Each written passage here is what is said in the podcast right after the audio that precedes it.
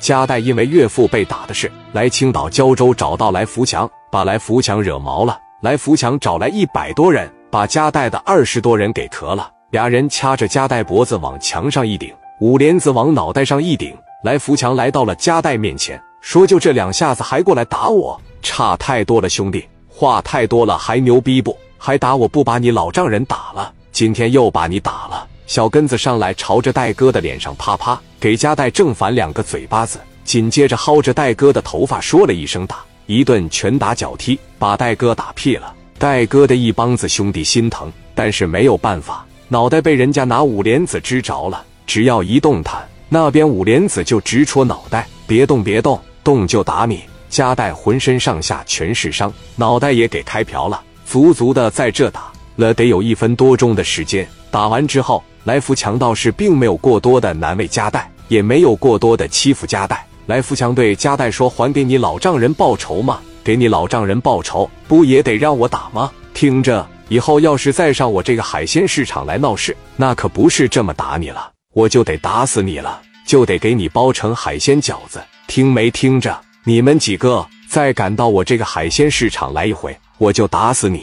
听没听到？小根子上来。”朝着加代的脸上又来了一个嘴巴，说道：“带着你这帮泔水滚蛋！”零三，加代本想替自己的老丈人讨要一个说法，却没想到自己被打了。加代更没想到，往日一下就能镇住场面的做法，来到来福强面前失效了。加代被打了，肯定不能白打。加代领着一帮兄弟，先找了一个酒店住了下来，简单处理一下伤口后，加代问王瑞：“小瑞，我们在青岛有认识他的人吗？”王瑞说：“我们在东北有认识的朋友，在深圳、广州往南走都有朋友。山东这边是个空白，去到河北我们都不怕，我们可以找吴迪爱。正光前一段时间不是在青岛出个事吗？不说跟青岛一小伙打得挺激烈，完事了以后，我给找的人人都给你安排了。如果找他，加代说我们直接找人家不太好吧？”王瑞说：“戴哥，你先给正光打个电话，让正光找他。我听说正光帮他两回了。”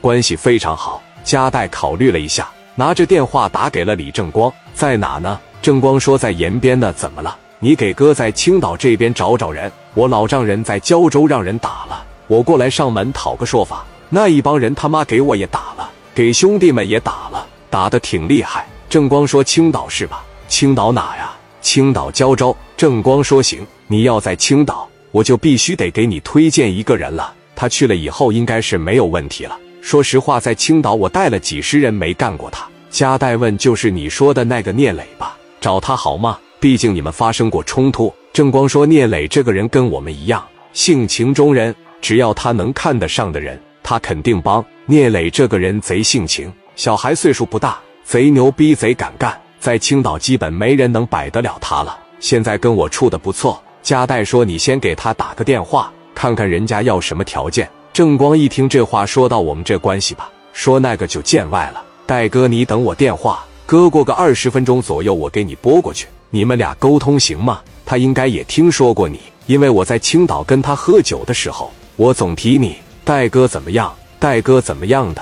加代说那行，那你给他打个电话。放下加代的电话，李正光思考了一下，觉得把电话打给聂磊，聂磊肯定能到，因为聂磊喊正光的时候。正光基本上是一个电话就到了。想到这里，李正光把电话打给了聂磊。西装暴徒聂磊在皇冠假日酒店顶层里边的办公室里接到了李正光的电话。李正光问道：“你好，我是李正光。”聂磊一听，亲切的说道：“这么长时间了，也不给我打电话，也不联系，你干啥去了？”李正光说：“我回东北了，兄弟在东北老家回来办点事。”现在有个事想请你帮个忙。聂磊问：“怎么了，哥们？”李正光说：“我总给你提的那个戴哥，你还记得吗？就是我在北京的时候全指望他了，给我开了个夜总会，为人特别仗义豪爽。你还记得他吗？”聂磊说：“那还能不记得？在我面前你总提他，你说吧，有什么事？”